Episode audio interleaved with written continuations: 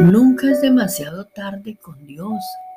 Espera y confía en Dios en circunstancias difíciles y observa cómo Dios convierte las pruebas en triunfos. Nada se desperdicia con Dios.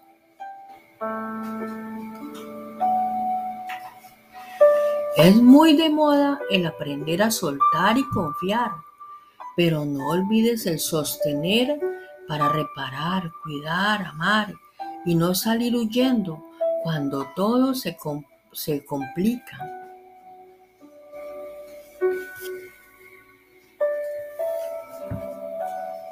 Creo esto con todo mi corazón. Todas las cosas ayudan a bien. Si puedes creer eso, te mantendrás feliz mientras esperas. ¿Qué pasaría si te dijéramos que es posible tener alegría, incluso cuando la vida parece que se está desmoronando?